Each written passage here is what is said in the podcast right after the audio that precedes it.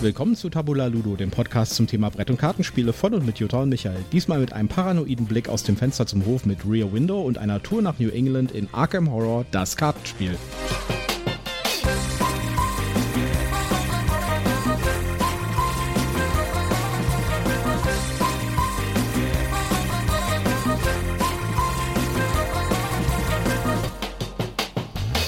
Willkommen zur Ausgabe Nummer 34 von Tabula Ludo. Ja, hallo, schön, dass ihr wieder dabei seid. Ja, heute haben wir äh, sehr verschiedene Spiele, sag ich jetzt mal. Ja. Ja, und ich glaube, wir haben auch sehr verschiedene Meinungen zu diesen Spielen. Absolut. Ja, wir werden euch überraschen. Äh, Wir äh, machen einen kleinen Ausflug nach Arkham in Arkham Horror, das Kartenspiel von unserer Pile of Shame sozusagen. Da nehmen wir euch mit, mit an den Spieltisch und da haben wir eine kleine Aufzeichnung gemacht und da nehmen wir euch mit, äh, wo, wie wir das tatsächlich auch spielen und da werdet ihr hören, was wir auch davon halten. Und, und natürlich, wie es auch funktioniert. Genau. Außerdem äh, wagen wir einen Blick aus dem Fenster zum Hof in einem sehr speziellen Spiel, nämlich Rear Window, das es leider im Moment nur in Englisch gibt. Äh, Jutta sagt nicht leider, aber da kommen wir gleich drauf. Und werden euch da ein bisschen mitnehmen in diese Welt von Alfred Hitchcock. Bevor wir in unsere News einsteigen, hier noch mein obligatorischer Werbehinweis. Das hier ist alles Werbung. Ähm, wir sind nicht gesponsert, wir haben keine Rezensionsexemplare heute am Tisch gehabt, ähm, beziehungsweise in unseren Informationen hier. Aber wir nennen Marken, Produkte, wir haben Links in unseren Show Notes und da wollen wir auf Nummer sicher gehen und sagen, das hier ist alles Werbung. Und wünschen euch jetzt viel Spaß mit unseren News. Ja, die erste News kommt von dir, ne? Die erste News kommt von mir, genau. Ich bin ja ein großer Fan von Die Tiere vom Ahorntal, das wir auch mal wieder dringend spielen müssten. Ja. Ähm, und da gibt es ähm, keine Erweiterung, sondern ein Folgespiel, das heißt Maple Valley. Das kommt ab 15.11. in den Kickstarter.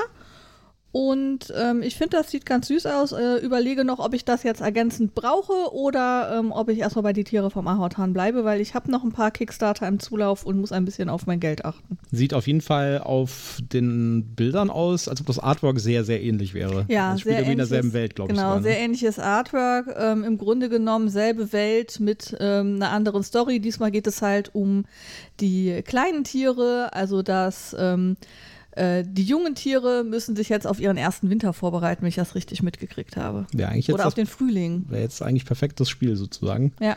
Ja, ist auch, glaube ich, ein kleineres Spiel. Ne? Also Tiere von Ahorntal ist ja wirklich so ein abendfüllendes Mhm. Familienspiel. Und das hier ist, glaube ich, ein etwas kleineres Spiel. Also bin ich mal sehr gespannt drauf. Äh, Ich finde Ja. das Artwork ja total knuffig. Absolut. Ja, ist wirklich schön. Ja, ein anderer Kickstarter, der jetzt tatsächlich schon läuft, ist Fit to Print. Und das finde ich auch sehr interessant. Das ist von, den, von dem Verlag, der Calico und Cascadia gemacht hat, Flatout Games. Gibt es im Moment leider nur in Englisch auf dem Kickstarter, aber äh, das Lustige daran ist, es ist ein Spiel, wo man eine Zeitung für quasi so eine Welt wie bei Maple Valley macht. Und äh, das Coole daran finde ich, man hat tatsächlich so eine Zeitungsseite vor sich und nimmt dann halt oder äh, kauft sich halt oder bekommt quasi Artikel und Anzeigen und sowas in bestimmten Formen, ja. Und dann äh, geht es darum, diese Formen irgendwie auf diese Seite unterzubringen, ohne dass es überlappt und rauslappt sozusagen. Also man muss halt quasi eine, Zeit, eine Zeitungsseite layouten. Finde ich ein total spannendes Konzept und ziemlich cool. Ist auch nicht so teuer. Und ich glaube, das werde ich mir mal auf jeden Fall näher angucken. Wer, wen das irgendwie interessiert, äh, das Artwork ist auch sehr knuffig, auch so ein bisschen, äh, also äh, sind halt Tiere, die eine Zeitung publizieren. Hat ziemlich viel Thema. Die einzelnen Zeitungsseiten, die die Spieler bekommen, haben auch einen Titel für die Zeitung und sowas. Also wirklich nett gemacht. Und ich finde ja sowohl Calico als auch Cascadia ziemlich cool und auch ziemlich straight to the point. Das ist ja das Coole an diesen Spielen. Die sind ja super, super einfach, sind aber gleichzeitig dann so Brainbender. Ja. Und ich glaube, da, das könnte richtig cool sein. Ich werde mir das auf jeden Fall mal näher anschauen. Ich finde das voll lustig. Du machst immer so ein bisschen Stimmung gegen Plättchenlegespiele und Puzzlespiele. Ja. Aber das ist ein Plättchenlegespiel und ein Puzzlespiel. Ich, ich sage ja nicht, ich, ich finde ja Plättchenlegespiele ganz gut, ja, außer vielleicht Carcassonne, das finde ich nicht so gut. Aber ich finde ja Plättchenlegespiele ganz gut. Nur unsere Abrufzahlen sagen, Plättchenlegespiele kommen da draußen bei euch nicht so gut an. Vielleicht erklärt ihr uns mal, warum eigentlich Ja, nicht. ich weiß nicht. Also jedes Mal, wenn wir über Plättchen-Legespiele spielen, deswegen sollten wir vielleicht aufhören, darüber zu reden jetzt, Ja. ja, gehen unsere Abrufzahlen runter. Die scheinen irgendwie unsexy zu sein. Ja, scheinen irgendwie unsexy zu sein. Okay, was hast du noch gefunden? Kommen wir mal zu was ganz anderem und definitiv keinem Plättchenlegespiel, nämlich von Wizards kommt ja jetzt ganz groß von im Rahmen von Dungeons Dragons die äh, Welt von Kryn zurück, von Dragonlance. Das ist eine alternative Kampagnenwelt, die sehr heftig sich mit Drachen beschäftigt und sehr heftig auch sich mit Krieg beschäftigt. Das ist so eine äh, Welt, wo ziemlich viel Krieg herrscht. Und äh, da kommen jetzt neue Quellenbücher. Also es kommt jetzt erstmal ein Kampagnenband, äh, der auch Quellenbuch ist gleichzeitig für die Welt und sowas. Und äh, diese Welt ist schon ein bisschen älter. Die gab es schon in den 80ern ja, oder 90ern. Mhm. Da gab es auch ganz viele Bücher von Margaret Weiss äh, dazu in dieser Welt.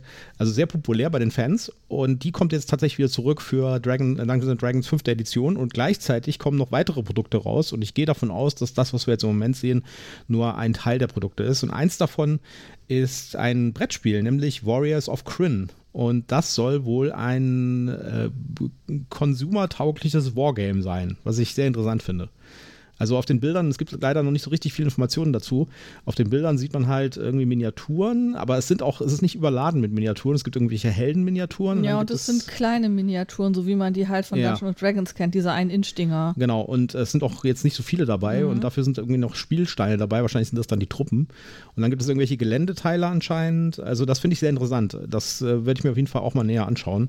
Das ist angegeben bei Boardgame Geek für 2022. Also ich bin mir nicht sicher, ob das nicht vielleicht noch dieses Jahr rauskommt, ja, zu Weihnachten. Ich kann es nicht sagen. Wizards ist ja da so ein bisschen seltsam bei der Release-Strategie. Die äh, geben ja quasi Sachen immer nur kurzfristig äh, bekannt. Ja, muss man mal schauen. Sieht auf jeden Fall sehr cool aus. Die Welt ist sehr cool. Das ist halt wirklich so eine krasse, magielastige Welt mit ganz vielen Drachen, die da überall rumfliegen und so. Ist also wirklich äh, jetzt genau das Gegenteil von äh, so einer magiearmen Herr der Ringe-Welt zum Beispiel. Also finde ich auf jeden Fall spannend. Ich finde auch Dragonlance sehr spannend. Ich habe auch damals in den äh, 90ern irgendwie die Romane gelesen und fand das sehr gut. Deswegen. Also mir sagt das überhaupt gar nichts. Also weder Kryn noch Dragonlance. Ich bin da noch völlig unvorbelastet und werde mich mal überraschen lassen, was das ist. Ja, ein anderes großes Franchise, was zurückkommen sollte, ist Heroescape.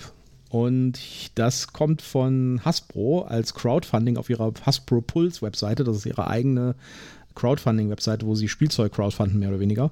Da gab es auch zum Beispiel diese ganzen Ghostbusters 1 zu 1 Replikas von äh, dem Protonenpäckchen und sowas. Äh, solche Sachen gibt es da. Und da läuft seit einiger Zeit jetzt Heroescape Age of Annihilation als äh, Crowdfunding. Und das scheint schief zu gehen, sag ich mal. Ja. Mhm. Also Age of äh, Heroescape ist auch ein Spiel aus den, ich glaube, 80ern, Ende 80er, Anfang 90er sowas. Haben ganz viele Leute, haben das damals gespielt, so ähnlich wie äh, Hero, ähm, na, wie heißt das andere? Äh, fällt mir jetzt der Name nicht ein. Also es ist eins von diesen, von diesen Spielen, die man halt in der Kindheit gespielt hat. Und äh, deswegen gibt es da relativ viel halt Retro-Feeling. Halt Oder auch nicht, ja, genau. Und das ist halt ein Hexfeld-Strategiespiel mit Einheiten auf Hexfeldern und das ist äh, relativ plastiklastig. Also das, äh, die, die, das Spielfeld wird aufgebaut aus so Plastikteils, die halt Hexfelder haben. Und ganz viele Figuren und sowas, ja, also so ein typischer Plastikbomber aus den 80ern, sag ich mhm. jetzt mal, ja. Und das sollte jetzt zurückkommen. Das Problem ist, dass von den 8000 verkauften Einheiten, die die verkaufen müssen, also die machen das hier über diesem Crowdfunding, über Hasbro Puls, über Einheiten, nicht über Geld, äh, sie haben also das Ziel, 8000 Stück zu verkaufen und sie haben im Moment nur 3742 verkauft und das ganze Ding läuft nur noch zwei Tage und 15 Stunden und ja. läuft schon seit über einem Monat oder so. Ja. Du hast aber ja schon mir im Vorfeld verraten, woran es liegt, wenn ja. da die kleinste äh, Backinggröße 300 äh, Dollar waren es, glaube ich. 300 kostet. Euro. 300 Euro kostet. Ja. 300 ähm, Euro kostet das Spiel. Es gibt auch tatsächlich nur diese eine. Das heißt, man kann entweder das Ding kaufen oder nicht. Lustig finde ich, hier unten steht dran, maximal fünf Stück pro Kunde. Ja? Oh, ich leg mir davon mal also, zehn Stück aufs Lager an, bis darf ich nicht. Ich würde sagen, wenn sie das nicht reingemacht hätten, ja, wenn sie gesagt mhm. hätten, die, die, Kunden können beliebig viele bestellen, dann hätten die die 8000 auf jeden Fall geknackt, ja, mit den 300 Euro. Ja, ich meine, ich, kann das ja ein bisschen nachvollziehen, weil wenn man hier guckt, was da drin ist in der Box, ist da halt, äh, das ist halt wie so ein, das besteht halt quasi nur aus Miniaturen, ja, das ist halt irgendwie. Ja, da sind ja auch Gebäudeteile und so irgendwie mit dabei und Mauern und äh, viele andere Dinge.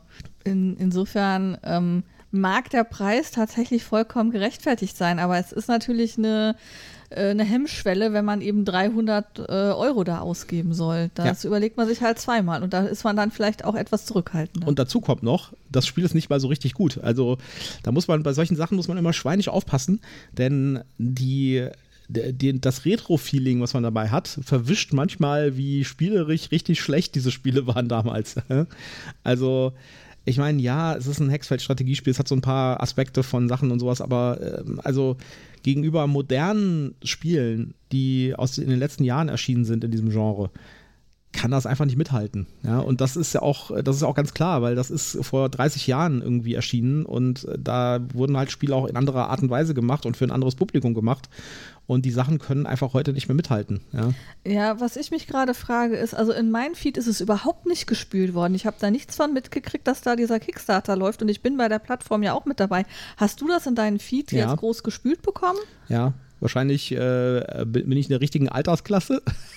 Ja, komm, so weit auseinander sind wir nur auch wieder nicht. Ja, aber also vielleicht äh, ist auch dieser etwas äh, ja, serious gut, Wargamer sozusagen, fällt da vielleicht rein, ich weiß es nicht. Also mir ist es mehrmals in den Feed gespült worden. Also mir ist es überhaupt gar nicht in den Feed gespült worden, weder jetzt bei den äh, bei der Crowdfunding-Plattform noch bei Instagram. Also es ist mir überhaupt nicht untergekommen und ähm, dementsprechend könnte ich mir vorstellen, dass auch die Werbestrategie bei denen einfach nicht funktioniert hat.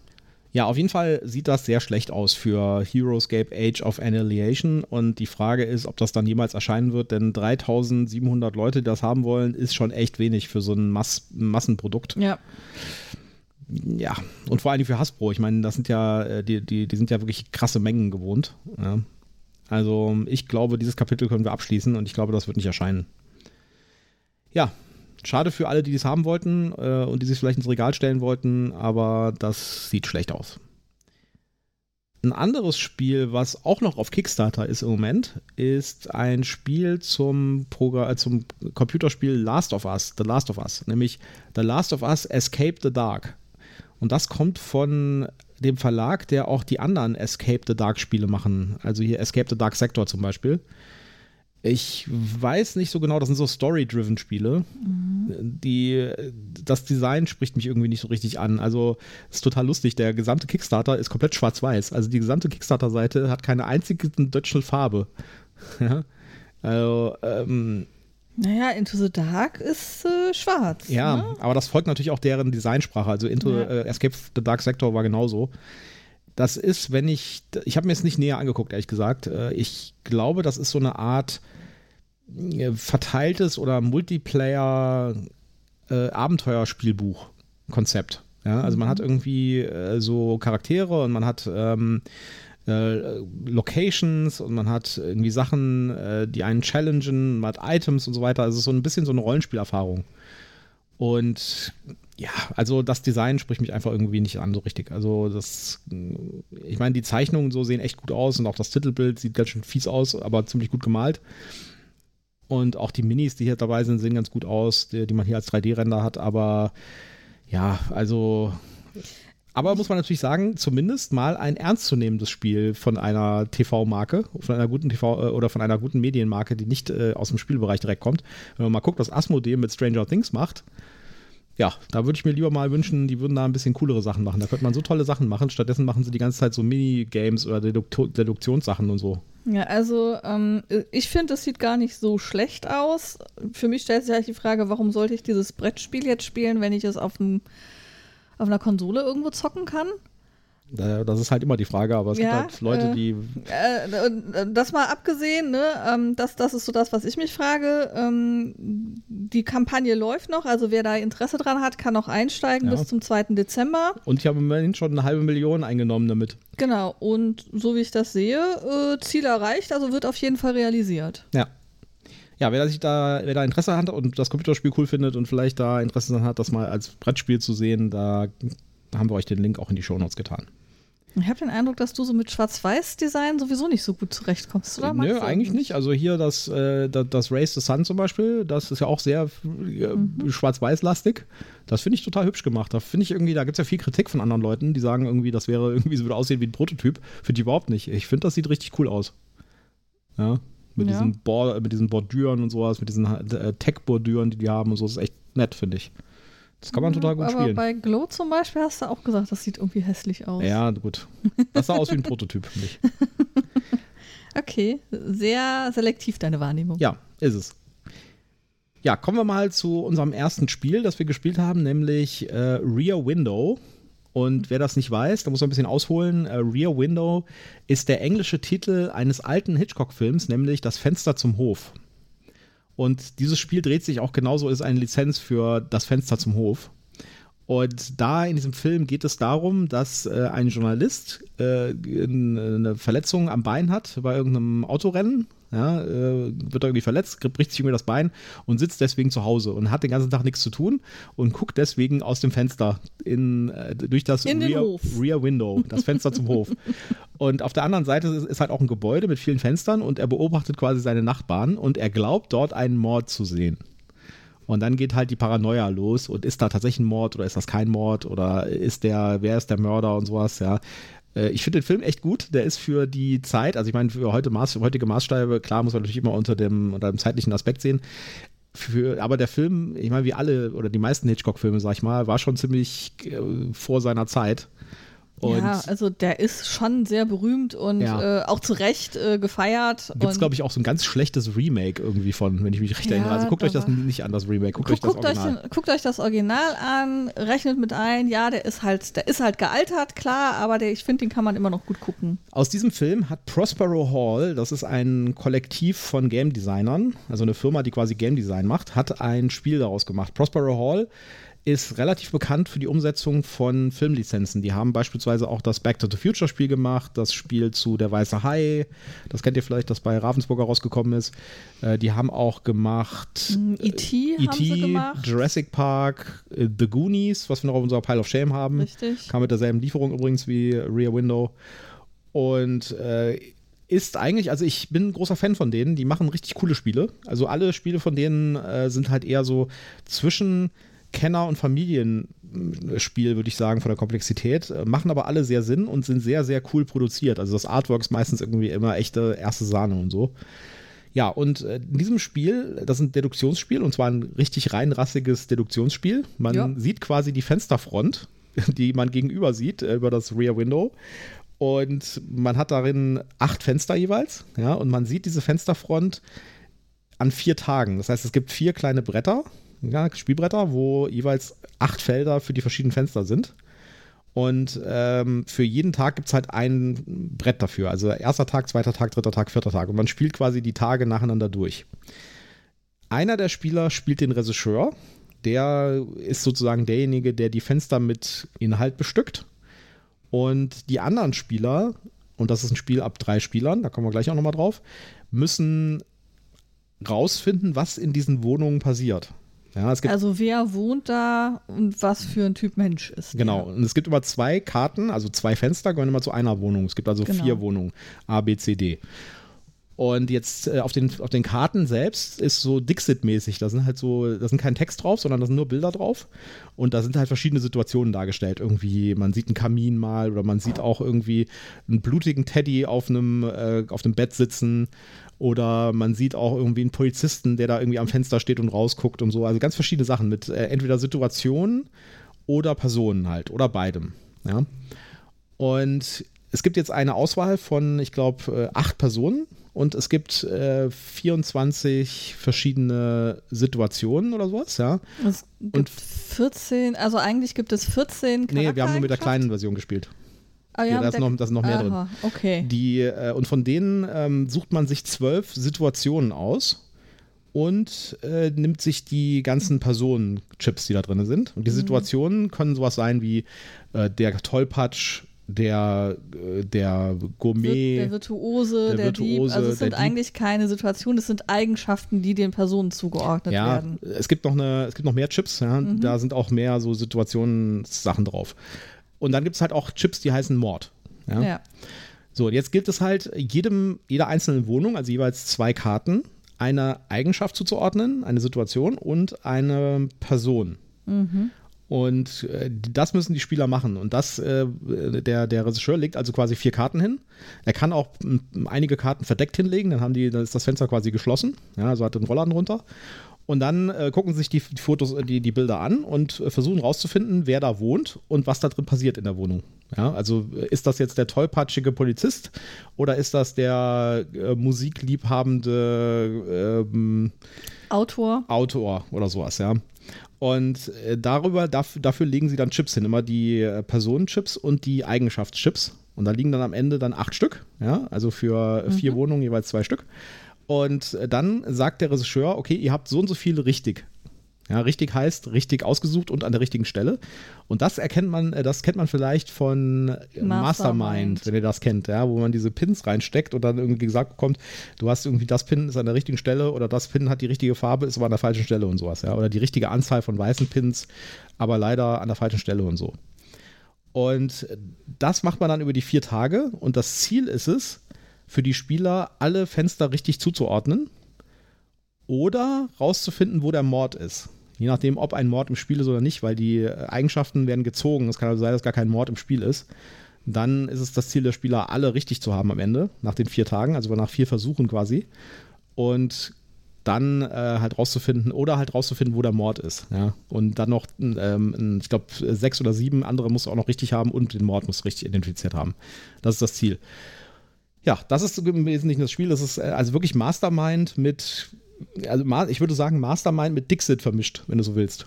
Ja.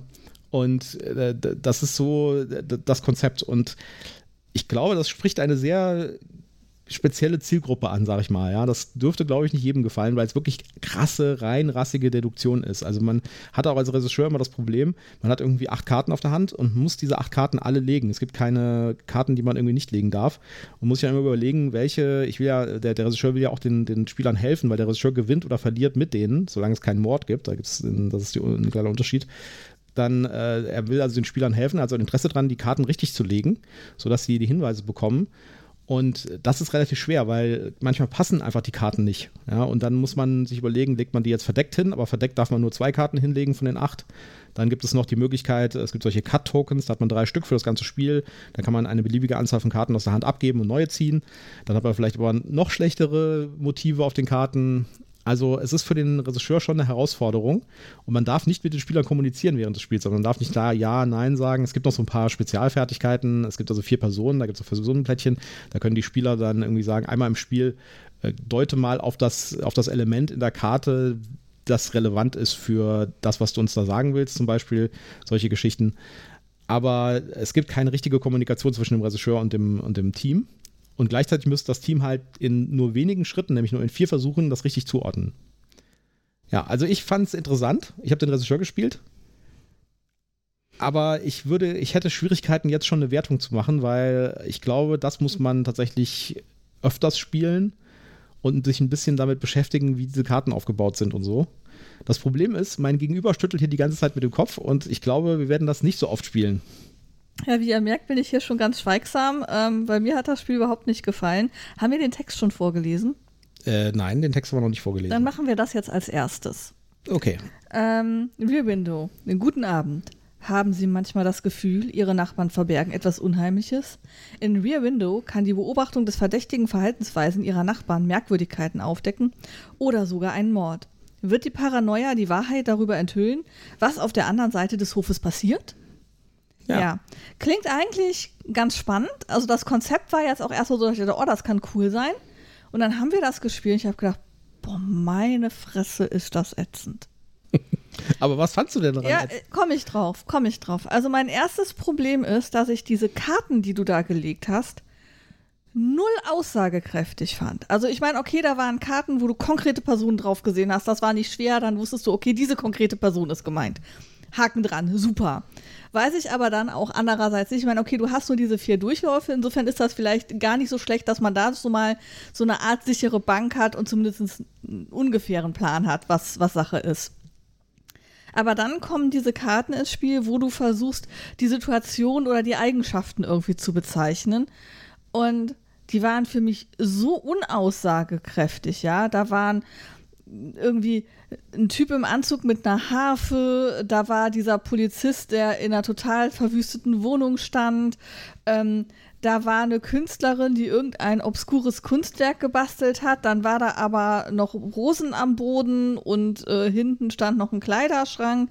Dann hatten wir mehrfach so Situationsbilder, wo einfach nur ja ein Sessel und ein Regal und vielleicht ein Safe im Hintergrund war, wo ich überhaupt gar nicht wusste, What the fuck won't you tell me? Was willst du mir sagen hier, Karte? Ich fand's total ich, ich hilflos vor diesen Karten gesessen und habe dann diese Eigenschaften daneben gesehen habe gesagt, okay, das sieht nicht nach Gärtner aus, das sieht nicht nach Dieb aus, das sieht nicht nach äh, Trichik aus, äh, sieht aber irgendwie auch nicht, ja, der Virtuose, der hätte halt ständig, wenn er Musikinstrumente, also waren sehr viele Karten mit Musikinstrumenten dabei, der hätte man natürlich immer den Virtuosen nehmen können. Ähm, dieses mit der Künstlerin, da gab es halt irgendwie sowas wie Connoisseur of Art oder irgendwie sowas, das hätte gepasst. Aber viele der Eigenschaftskarten oder Situationskarten, die wir da zur Auswahl haben, haben überhaupt nicht gepasst nach meiner Einschätzung und auch Pia, die mit uns gespielt hat und Jakob, wir haben da voll im Nebel gestochert. Dann hast du ja auch immer schön zwei Fenster zugemacht. Wahrscheinlich hattest du einfach blöde Karten auf der Hand und Ja. konntest die nicht gebrauchen. Genau, das waren einfach Karten, die einfach überhaupt nicht gepasst haben irgendwo. Womit wir noch viel schwieriger jetzt eruieren konnten, okay, er hat uns jetzt gesagt, vier von dem, was wir hatten, sind richtig. Welche vier sind es denn jetzt? Ähm, und haben da völlig im Nebel gestochert und ich fand es überhaupt nicht irgendwie, ich hatte überhaupt nicht das Gefühl, dass ich hier ähm, zur Lösung des Ganzen beitrage.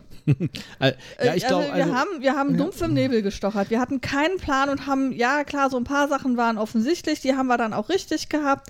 Dann hatten wir aber zwischendurch den richtigen Typen da liegen und waren dann verwirrt von dem, was die Karten uns sagten und haben dann den Typen ge- ausgewechselt gegen das Pärchen, was dann ja falsch gewesen ist. Wir hatten ehrlich gesagt null Plan und ich hatte nicht das Gefühl, dass ich hier aktiv ein Spiel spiele, sondern ich habe geraten. Und du hast gesagt, wie nah dran ich war. also ich glaube, äh, also äh, deswegen halt, tue ich mich auch mit einer Wertung schwierig. Weil, oder mit einer, mit einer Aussage, ob ich es gut oder schlecht fand, weil ich glaube, ich habe es auch nicht richtig gespielt, weil wenn ich jetzt mal so drüber nachdenke, wie man das eigentlich spielen sollte, ist das, glaube ich, eher so wie Montagsmaler, weil wir gewinnen ja alle zusammen oder verlieren zusammen, außer beim Mord. Ja? Ja. Da muss man vielleicht noch mal kurz erklären, wenn ein Mord im Spiel ist, dann muss der Regisseur den Mord verbergen, aber dafür sorgen, dass die Spieler alle anderen rausfinden, mehr oder weniger. Ja, also das heißt, wir Spieler dürfen halt nicht rausfinden, dass ein Mord passiert ist. Genau, wir müssen und wo der davon passiert ausgehen, ist. alles ist super. Trotzdem ist es natürlich so, dass, und das ist das Einzige, ja, der, die einzige äh, Anforderung, trotzdem ist es so, dass der Regisseur ja mit den Spielern spielt und raus und, und will, dass die Spieler die richtigen Felder bekommen. Das heißt, man kann sich das so vorstellen, eigentlich ist das so eine Art Montagsmaler mit Karten. Ja, das heißt, man legt die Karten hin, man müsste, und das habe ich gestern tatsächlich nicht gemacht, man müsste sich nochmal genau auch mithören, über was die anderen diskutieren ja, und äh, zu welchen Schlüssen sie kommen und dann daraufhin auch die nächsten Karten aussuchen. Also wenn sie zum Beispiel auf den falschen Pfad kommen, dass man diesen falschen Pfad dann auch irgendwie versucht zu korrigieren, ja, und dann irgendwie im nächsten Tag Karten legt, die halt äh, vermitteln sollen, nee, nee, falsch. ja. Und ich glaube, das habe ich nicht gemacht, weil ich habe tatsächlich, äh, weil die Auswahl der Karten und Zuordnung dauert ein bisschen, ich habe dann die Karten mir schon genommen. Das ist auch laut Spielregel so, man soll die Karten sofort nehmen und habe quasi schon zugeordnet, während ihr noch gerätselt habt, was das bedeuten soll. Und ich habe tatsächlich so ein bisschen im Kopf eher gegen euch gespielt und habe versucht, zwar irgendwie die Karten richtig zu legen, aber im Sinne von, ich muss die Karten so legen, dass sie Sinn machen, nicht, dass sie euch maximal helfen. Ja. Ja. Und äh, ich glaube, das ist das Problem, was ich hatte. Und ich glaube, dass da ist die Anleitung auch, äh, die Anleitung ist im Prinzip gut, die erklärt die Spielregeln relativ gut und relativ klein, äh, kurz, kurz und auch prägnant. Aber ich glaube, dieses, äh, dieses Spiel verlangt so ein bisschen nach, wie spielt man das eigentlich? Also wie, was ist der, was ist die Herangehensweise? Und das fehlt halt in der Anleitung so ein bisschen. Und deswegen tue ich mich da ein bisschen schwer. Ich glaube, das würde ich tatsächlich lieber nochmal spielen, bevor ich mir da eine Wertung erlaube. Aber ich glaube, es ist schon ein sperriges Spiel und es ist ganz anders als andere Spiele. Und es ist halt, äh, unter Umständen zerstört es so ein bisschen die Erwartungshaltung von manchen Spielen, äh, Spielern. Ja. Also, ich, es ist halt wie, äh, wie Mastermind, nur dass man halt nur vier Versuche hat, um das richtige, um die richtige Kombination zu lösen. Und ja. man muss natürlich sagen, ihr hattet ja an einer, äh, am dritten Tag hattet ihr es fast gehabt. Da habt ihr von acht mm, Slots hattet ihr sechs schon richtig. ja. Ja, und dann habt ihr aber irgendeine Kehrtwende gemacht und habt dann beim letzten Tag waren es plötzlich nur noch fünf richtige. Ja. Äh, Ja, also wie gesagt, bei Mastermind hast du halt, du hast eine klare Farbgebung, wo du sagst, okay, es ist grün oder es ist nicht grün. Und du hast eine Position, wo du sagen kannst, es ist an der richtigen Position oder es ist nicht an der richtigen Position. Ja. Und hier hattest du auf einer Karte teilweise vier, fünf Elemente, die entweder gemeinschaftlich oder, jede, oder ein einzelnes von diesen fünfen dein Hinweis sein konnte. Und das hat die Varianz natürlich extrem groß gemacht. Was will mir diese Karte eigentlich sagen? Während ich bei Mastermind halt ganz klar habe, grün, rot, blau, ne? also eine konkrete Farbe und eine Position. Also das heißt, dieses, ähm, diese Varianz, woran kann ich es eigentlich festmachen, ist viel größer, aber die Anzahl der Versuche, die du hast, ist deutlich kleiner als bei Mastermind. Ja gut, dafür hast du auch mehr Informationen unter Umständen, ne? Also, Mm, Nee, ja, du doch. musst, für, äh, du musst pro, pro Wohnung hast du zwei Informationen, die du lösen musst. ja, Und aber du musst kriegst- ja, du musst ja Und immer. du kriegst dafür nur äh, insgesamt vier Hinweise. Jeden Tag einen. Ja, genau. Also diese zwei Hinweise. Ja, Und also ich finde, also die Varianz da ist wesentlich größer und du hast wesen wesentlich weniger Zeit, es zu lösen. also ich fand's interessant. Und ich bin nicht der Deduktionsspiel-Fan, ja. Ich finde eigentlich Deduktionsspiele ähm, furchtbar. Ich fand's interessant. Ich bin mir nicht sicher, ob ich es auch als Spieler also ich bin mir nicht sicher, also deswegen, ich habe da, ich muss es echt nochmal spielen, weil äh, als Regisseur ist das, glaube ich, nochmal ein ganz anderes Erlebnis als als Spieler. Als Spieler hast du halt diesen kompletten Deduktionsdings, äh, diesen Ded- Deduktions, dieses Deduktionskonzept am Hals sozusagen. Und als Regisseur bist du ja derjenige, der die Hinweise gibt. Das finde ich wahrscheinlich spannender. Ja. Ich weiß es nicht. Also äh, ich finde es, ich finde es außergewöhnlich. Ich weiß nur nicht außergewöhnlich gut oder außergewöhnlich schlecht, ehrlich gesagt. Ja. Ähm, wollen wir mal auf die Zahlen, Daten? Ja, kommen wir vielleicht kurz noch mal aufs Material. Also, das, das, ich fand die, das Artwork fand ich super gut. Ja. Zumindest auf den, auf der, auf, also alles außer den Karten. Ja, Ja, Die aber Box die Karten cool. sind das Wesentliche. ja die, die, die Box ist cool, der, die Anleitung ist gemacht wie die Zeitschrift, die dieser Fotograf oder dieser Reporter, ähm, für die er schreibt. Und auf dem Titelbild des, ähm, des, äh, der Anleitung ist quasi der Unfall zu sehen, bei dem er sich das Bein gebrochen hat. Ja? Und also es ist wunderschön, finde ich. Das, das Titelbild ist wunderschön. Man sieht hier die Schauspieler in so einer alten ähm, Kinoplakat, 60er Jahre Kinoplakat-Style. ist total schön. Die Karten selbst sind anscheinend von jemand anders gemalt worden. Die Karten selbst sind, aber es sind halt auch unglaublich viele Karten. Ja, es sind, glaube ich, irgendwie 70 Karten dabei oder so. Und äh, alle Karten haben unterschiedliches Motiv. Da kann man schon ein bisschen nachvollziehen, dass da ein bisschen gespart wurde, dass äh, die Motive auf den Karten sind deutlich einfacher und von jemand anders gemalt. Die passen von, von, von der Zeit her schon so rein. Das ist ein bisschen Art Deco-Style, aber die sind nicht von derselben Qualität wie der Rest der, des Artworks des Spiels. An, Ja, also ich meine, vielleicht bin ich den Karten gegenüber halt auch voreingenommen, weil ich sie absolut unhilfreich fand und ich fand sie auch nicht schön anzugucken. Ähm, und es ist dann eben auch noch diese Situation gewesen, du sitzt ja eigentlich hinter deinem Spielerschirm, wo den du zur Kommunikation nutzen sollst, falls du einen Mord vermutest und dich halt, ohne dass der Regisseur es mitkriegst, über deine Überlegungen unterhalten willst. Ähm, und dann hast du diesen Schirm und dann musst du über den Schirm drüber gucken. Ähm, dann siehst du nicht alles gut. Äh, dafür fand ich die Karten dann auch ein bisschen klein. Ähm, und insgesamt fand ich es auch nicht stimmig. Ja, du hast einerseits dieses wirklich gute Artdesign auf dem Karton und auf der Anleitung und dann kommen da diese Karten ins Spiel und du denkst, äh, äh, Break, da ist irgendwie ein Stilbruch drin. Also ihr merkt schon, wir kommen bei diesem Spiel, das ist glaube ich das erste Spiel, wo wir nicht zusammenkommen mit der Wertung. Ja, wir haben schon ein, zwei Spiele, wo wir nicht zusammengekommen Ja. sind. Aber ähm, also ich bin da sehr unglücklich mit, mit diesem Spiel. Äh, Ich, äh, ich werde auch keine Wertung abgeben, weil ich, ich würde das gerne nochmal spielen. Ich muss mir nur eine andere Spielgruppe dann suchen. ja, bisschen, vielleicht sollten wir noch, bevor wir zu Zahlen, Daten, Fakten gehen, es gab noch so einen kleinen Meta-Thread äh, für diesem Spiel, nämlich ich habe das gekauft bei Funko direkt in Frankreich, glaube ich, oder ich glaube in Frankreich liefern die, weil auf der Messe, das war irgendwie ganz seltsam, äh, da haben die einen Shop gehabt, da standen auch Sachen im Regal und so und da war auch ein Typ an so einer Kasse, ja, aber die haben nichts verkauft. Also ich habe dann irgendwie mir so ein, äh, eins, dieses Rear Window aus dem Regal genommen, bin da hingelaufen und sagte der, nee, wir verkaufen hier nicht. Sagte ich, äh, okay, warum habt ihr hier dann einen Shop aufgebaut? War ganz seltsam. Äh, ich gehe davon aus, dass es irgendwelche Lizenzgründe hat. Äh, deswegen gibt es diese ganzen ähm, Prospero Hall Spiele auch nicht in Deutschland zu kaufen, sondern nur irgendwie im Ausland und auch nur in Englisch, also Goonies zum Beispiel und so. Äh, ich glaube, das sind irgendwelche komischen Lizenzgründe bei diesen Filmlizenzen. Bestimmt. Auf jeden Fall habe ich das dann äh, bei Funko direkt bestellt und das kam dann auch an. Und dann waren aber leider äh, einige der Karten zusammengeklebt und zwar so, also die waren einfach auf einem Block quasi zusammengeklebt, sodass man die nicht äh, schadensfrei lösen konnte. Also die sind halt wirklich die Ecken abgerissen, mehr oder weniger. Mhm. Und dann habe ich halt äh, eine Mail an Funk geschrieben und gesagt, hier, da sind irgendwie acht Karten, sind irgendwie komplett kaputt, ja. Äh, was mache ich da jetzt? Könnt ihr bitte den Ersatz schicken? Und dann kam zurück, nee, äh, das Spiel ist nicht mehr lieferbar wir wissen auch nicht, wann neue kommen. Das ist ein neues Spiel. Ne? Also mhm. ist jetzt gerade ist rausgekommen. Gerade ist rausgekommen. Wir wissen nicht, wann neue kommen und wir können dir nur anbieten, entweder schickst du es zurück und du kriegst einen Refund oder wir geben dir einen 7 Euro Shop-Gutschein für uns. ja, ja, äh, also ich will es nicht zurückschicken, weil ich will es gerne haben. Ja? ja. Und es gibt es auch nicht sonst und es ist ja offensichtlich bei euch auch nicht lieferbar. Ja. Äh, aber ein 7 Euro Shop-Gutschein, der ist gerade mal für das Porto gut. Ja? ja, das ist schon irgendwie komisch. Da habe ich gesagt, ja, und äh, ich kann auch warten im Zweifelsfall. Wenn ihr sagt, das kommt in einem halben Jahr wieder, ja, dann, äh, dann melde ich mich auf einem halben Jahr wieder und dann kriege ich neue Karten. Und dann äh, kam zurück, ja, nee, wir können nur äh, Support leisten bis 28 Tage nach äh, dem Kauf des Spiels.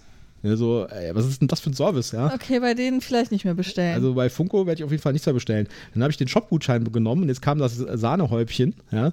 Dann kommt dieser Shopgutschein für 7 Euro an und dann steht da drin, äh, äh, gilt nur bis Ende des Jahres. Ja, dann müssen wir also, mal gucken, was wir da bestellen. Äh, ja, ich will da eigentlich nichts bestellen. Vor ja. allen Dingen, die haben ja nur so komische Wackelköpfe irgendwie, die ich nicht verstehe. Diese komischen Funko-Figuren. Ja, äh, kann mir vielleicht auch jemand, wer, wer, irgendwie weiß, was die Faszination von diesen komischen Funko-Wackelfiguren ist, her damit. Ja? Ich verstehe es nicht so richtig. Ja. Die sind ja sehr populär anscheinend. Naja, egal. Also bei Funko würde ich auf jeden Fall nicht bestellen. Wenn ihr das haben wollt, kauft das bei eurem äh, Spieleshop um die Ecke, falls ihr das irgendwie besorgen kann, oder besorgt euch das von irgendeinem anderen Händler. Äh, Funko direkt kann ich nicht empfehlen. Ja, aber das heißt ja, dass es eigentlich gerade gar nicht zu kriegen ist. Ja, vielleicht sind auch bei den Händlern noch welche oder so. Weiß ich nicht. Ja, also ich habe okay. jetzt nicht geguckt. es war auf jeden Fall nicht so einfach zu bekommen. Ja, aber gerade vor dem Hintergrund kann man den Kauf dann ja auch nicht wirklich empfehlen, weil wenn dann da auch kaputte Karten drin sind, äh, ist natürlich auch blöd. Ne? Ja, aber dann kann man es vielleicht tatsächlich beim Händler dann zurückgeben wieder. Ja, und, äh, ja gut. außer man will es halt aber haben. Den, aber die neuen Problem. Karten kriegst du da, die, ja. die heilen Karten kriegst du dann trotzdem nicht. Okay, ich mach mal Zahlen, Daten, Fakten. Ja, mach das. Äh, drei bis fünf Spieler. Die Community sagt, kann auch von zwei bis fünf Spieler gespielt werden. Und das war genau unsere Erkenntnis gestern. Wir haben auch gesagt, warum kann man das nicht mit zwei spielen? Das kann man auch mit zwei Leuten spielen. Ja, ja einer, einer macht den Regisseur, der andere muss halt sich die Birne ja. grenzgrübeln. Ich meine, das ist halt ein Kommunikationsspiel. Das macht wahrscheinlich mehr Sinn, wenn da mehr Leute auf der Ermittlerseite sind, die irgendwie ja. sich unterhalten. Aber und natürlich ist es auch für den, für den, und das meinte ich jetzt eben auch, ne? Also wenn die sich unterhalten quasi, dann kann der Regisseur natürlich daraus auch Schlüsse ziehen, in mhm. welche Richtung die denken und dann korrigieren mit dem nächsten Tag ja. der Karten. Also beste Spielerzahl ist aber auch bei der Community 3. Spielzeit 40 Minuten. Ja, es kommt ungefähr hin. Alter ab 13. Community sagt, kann man auch schon ab 12 spielen, aber viel jünger wollen sie nicht gehen. Wäre ich jetzt auch dabei. Ja. Ähm, also ich meine, der Jakob war jetzt 11. Ähm, ja, es, sind jetzt, es sind jetzt keine, keine fiesen Motive auf den Karten ja, drauf und so. Und also der hat zwar schon fleißig mit, mitgerätselt und, und war soweit auch, auch voll dabei, ähm, aber der ist natürlich auch spielaffin. Da kommt dann, glaube ich, auch ein bisschen auf das Kind drauf an. Ja.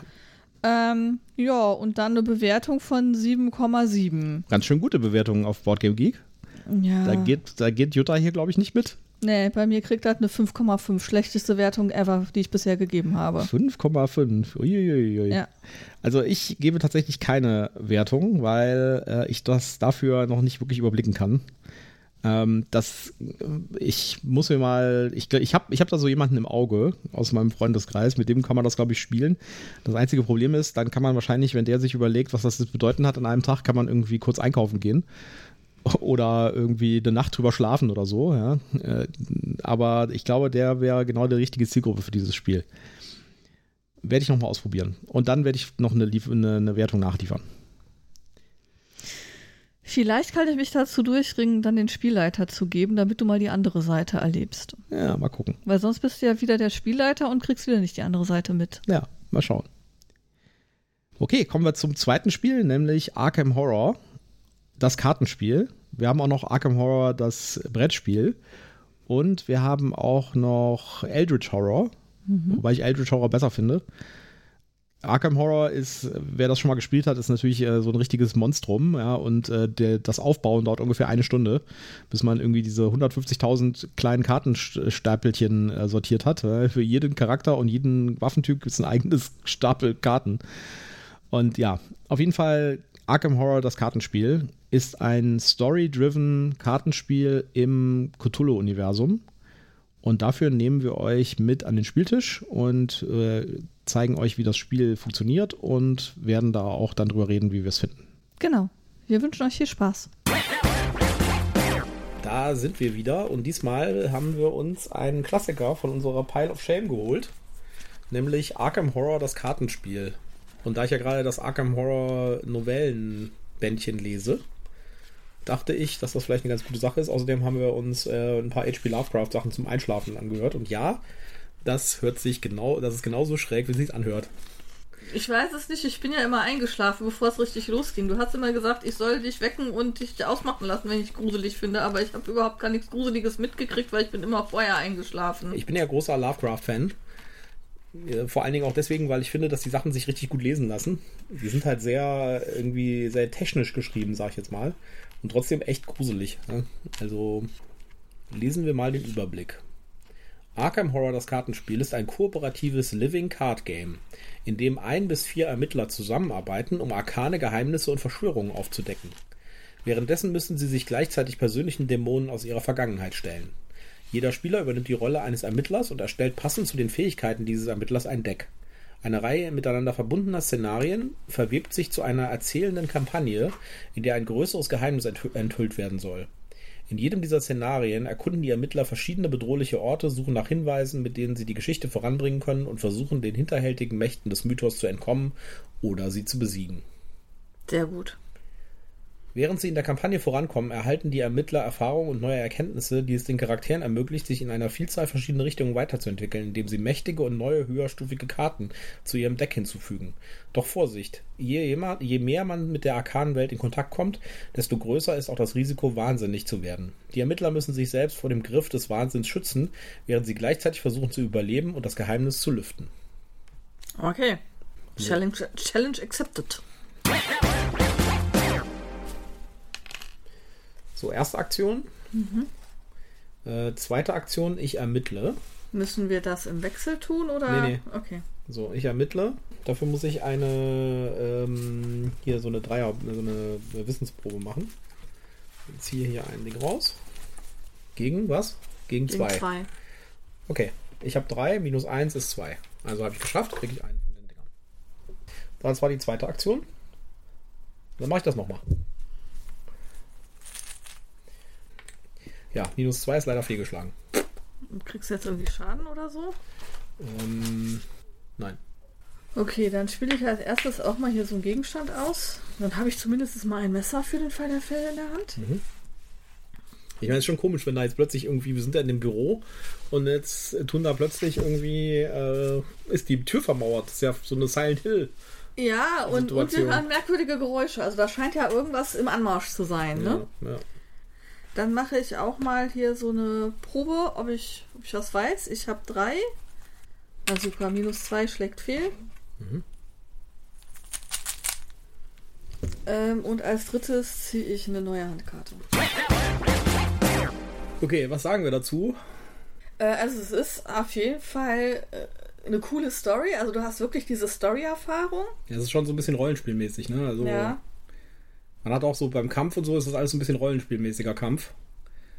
Ja, es ist natürlich auch kein einfaches Spiel, sag ich jetzt mal. Es sind auch viele Mechanismen, die aneinander greifen und so. Und es ist auch nicht, also ich sag mal so, die Anleitung ist echt gut, finde ich. Ja. Die erklärt wirklich gut. Auch die Stories-Texte sind gut. Also ja, ja. da hast du jetzt auch nicht irgendwelche Übersetzungsfehler oder so. Es gibt ein paar Sachen, die nicht so hundertprozentig gut erklärt sind oder die ich zumindest nicht gesehen habe am Anfang. Also zum Beispiel äh, diese Geschichte mit den Icons hier oben, dass man bestimmte Karten nur ausspielen darf, wenn man schon eine andere Karte mit diesem Icon hat. Also statt dem Kosten steht manchmal hier oben ein Icon drin. Ja. Dann muss man Vorsitzung haben. Das haben wir jetzt mal angenommen, dass das so ist. Ich habe das nicht gesehen. Im mhm. steht mit Sicherheit irgendwo. Äh, aber das ist natürlich auch äh, logisch alles. Und das ist das Schöne, es ist ein komplexes Spiel, aber es ist alles sehr logisch. Ich mache mal gerade die Zahlen, Daten, Fakten. Ja. Ähm, ein bis zwei Spieler. Also du kannst es auch alleine spielen. Ja, logisch. Beste Spielerzahl ist zwei. Mhm. Äh, Spielzeit 60 bis 120 Minuten. Das kommt wahrscheinlich auf die Storyline an, die man spielt. Ja, man kann das natürlich jetzt endlos weiterspielen. Wir können Ja, klar. Das hat, wir haben ja den ersten Teil der Kampagne gespielt quasi. Genau, Alter ab 14. Mhm. Und die Bewertung hat eine 8,2. Ja, also ich würde jetzt mit einer 7,9 rangehen. Aber das muss man, glaube ich, richtig intensiv spielen, um dann eine sinnvolle Bewertung zu kriegen. Ja. Aber ich würde mit einer 7,9 rangehen. Ja, ich bin, glaube ich, bei einer 8,0. Ja. Ja, das Schöne ist halt, äh, du hast halt in der Grundbox hier diese Kampagne, die Nacht des Zeloten. Und dann gibt es halt diverse Erweiterungskampagnen, die du dann weiterspielen kannst. Das ist natürlich ein Kampagnenspiel, ja. Das heißt, äh, wir müssten jetzt eigentlich dein Deck sozusagen mit dieser zusätzlichen Karte, die du da hast, ausstatten und wir müssen mit den Sachen, die wir verdient haben, könnten wir uns neue Karten aus den allgemeinen Karten kaufen Ja. und damit unser Deck pimpen und stärker machen.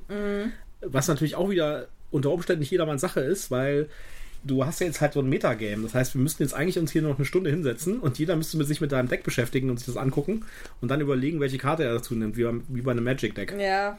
Das ist natürlich keine, Inter keine Spielerinteraktion, ist auch nicht das echte Spiel sozusagen, sondern das ist eher was, was man als Hausaufgabe machen würde. Also das, das Setup ist natürlich auch nicht für jeden was, sag ich mal. Richtig. Weil nicht jeder hat Bock, irgendwie so ein Metagame zu machen, was irgendwie neben dran läuft. Man kann es natürlich auch so lassen, aber dann wird es wahrscheinlich schwieriger. Ich gehe mal von aus, dass es Also immer ich schwieriger denke, wird. ja, ich denke, du wirst das wirklich brauchen. Ja. Also du musst wahrscheinlich dich mit deinem Deck beschäftigen, damit überhaupt der, äh, die, die weiteren Szenarien zu schaffen sind. Aber ich meine, ich finde das schon ganz schön clever gemacht mit den, mit den äh, Szenen und den. Ja. Also ich finde find den Aufbau, dass du eben diese Agenda und die Szenen hast, äh, Genau. wo die, die halt gegeneinander wetteifern, was du, was schneller fertig wird. Du versuchst natürlich deine Szene weiterzukriegen, während ähm, die, der Zeitablauf quasi dafür sorgt, dass die Agenda immer schlimmer wird. Ja. Ähm, ich finde auch die Karten abwechslungsreich. Also ja, es gibt ein paar, die sind mehrfach drin, was aber ja auch gewollt ist, dass sie mehrfach drin Und, sind. und ich sage, es ist alles super thematisch. Ja? Es Ja. greift alles thematisch ineinander und das ist alles sehr, sehr cool. Man fühlt sich in diese Welt schon reingezogen. Ja. Und es ist eigentlich ein relativ kleines Spiel, weil du hast halt unterschiedliche Arten von Karten, aber schlussendlich hast du einen riesen Stapel Karten. Du hast ein paar Tokens und fertig. ja. Aber es ist trotzdem ein Expertenspiel. Ja, es ist ein Expertenspiel. Gut, so, das äh, würde ich sagen, war es das von unserer Klassiker-Show hier von Arkham Ja. Horror, das Kartenspiel. Und wir werden da, glaube ich, noch weiterspielen. Und werden da mal gucken, dass wir die Kampagne hier dann auch zu Ende bringen. Und ich habe ja hier noch zwei weitere Kampagnen liegen. Okay, ja, dann ähm, sagen wir Tschüss vom Spieltisch hier und äh, gehen wieder zurück ins Studio. Genau. Da sind wir wieder im Studio angekommen, nach Arkham Horror, das Kartenspiel. Ja, wir wollten das eigentlich zu Halloween machen, aber haben es leider zeitlich nicht geschafft. Aber dann haben wir das jetzt nachgeliefert. Ja, also ich finde, es ist ein sehr schönes Spiel und da müssen wir auf jeden Fall weiterspielen, Schatz. Ja, ist allerdings halt auch ein Spiel, was wirklich irgendwie Zeitinvest braucht, weil man muss halt die Story oder man, das ist halt ein Storyspiel, ne? Also Ja. quasi man, es fühlt sich auch sehr an wie ein Rollenspiel und man spielt halt die Story durch und verbessert sein Deck und so weiter. Es gibt also auch dieses Metagame und so. Ja, also äh, toll, kann man sich richtig rein ver vertiefen sozusagen, ja. Hat halt auch diesen Nachteil, dass man da die ganze Zeit neue Kartenpacks kaufen kann, ja. Also da gibt es ja unendlich viele Kartenpacks und Kampagnen und sowas, ja. Und dann äh, muss man, dann haben sie die Kampagnen ja auch in einzelne Decks aufgespaltet, aufgespalten. Ich glaube, es sind immer sechs Decks, sind eine Kampagne. Also man muss quasi die sechs Decks kaufen äh, für, ich glaube, 12 Euro das Stück oder so. Ja. Das war in der Kampagne. Äh, es gibt allerdings auch so etwas größere ähm, Erweiterungen, wo dann äh, so Mini-Kampagnen drin sind anscheinend. Ja. Davon habe ich ja auch noch eine da liegen. Ja, also Also wir spielen erstmal das, was du da hast und überlegen dann, ob wir weitere Invests Ja. betreiben müssen. Wobei man natürlich auch sagen muss, das ist jetzt auch was, wo man ein, der, der, der Geld zu Zeit oder Spielzeit ist natürlich schon ganz okay. Ne? Also wir haben jetzt auch relativ lange schon gespielt an diesem einen Ding. Also wir haben, äh, das, was ihr eben gehört habt, war ein Zusammenschnitt aus zweieinhalb Stunden Spiel. Ja. Und äh, da kriegt man schon ein bisschen was fürs Geld, ja. Also das, äh, da ist man schon gut beschäftigt mit. Und man kann halt voll in diese Welt eintauchen. Und ich äh, finde es fast, dass man mit dem Kartenspiel deutlich mehr in die Welt eintaucht von äh, Cthulhu und äh, Arkham Horror als mit Arkham Horror selbst. So, Arkham Horror selbst ist halt irgendwie nur ein kooperatives Spiel, du musst halt diese Tore schließen, ja. Und äh, du hast halt nicht diesen extremen Story-Inhalt, den du bei dem Kartenspiel hier hast. Das Also- Brettspiel haben wir noch gar nicht gespielt. Nee, das Brettspiel haben wir noch nicht gespielt. Das hat natürlich auch super viel Story und auch ganz viel Flavor und sowas, ja. Haben die ja alle, die ganzen äh, Arkham Horror Spiele oder die ganzen Cthulhu-Spiele von Fantasy Flight. Aber das mit dem stärksten Story-Impact, würde ich ganz klar sagen, ist dieses Kartenspiel. Ja, das ist wirklich, da erlebt man wirklich eine Story. Okay, ich glaube, das war's dann für äh, diese Woche. Und äh, nächste Woche werden wir uns dann hoffentlich wirklich, wirklich, wirklich Twilight Inscription widmen. ja. Schauen wir mal. Wir haben ja auch noch äh, Splendor Duel gespielt diese Woche. Das, da werden wir vielleicht ja. auch noch drüber reden. Äh, auch sehr schönes Spiel übrigens, aber da werden wir dann nochmal im Detail drauf eingehen. Aber wir freuen uns schon über Twilight Inscription zu reden, hoffentlich beim nächsten Mal dann.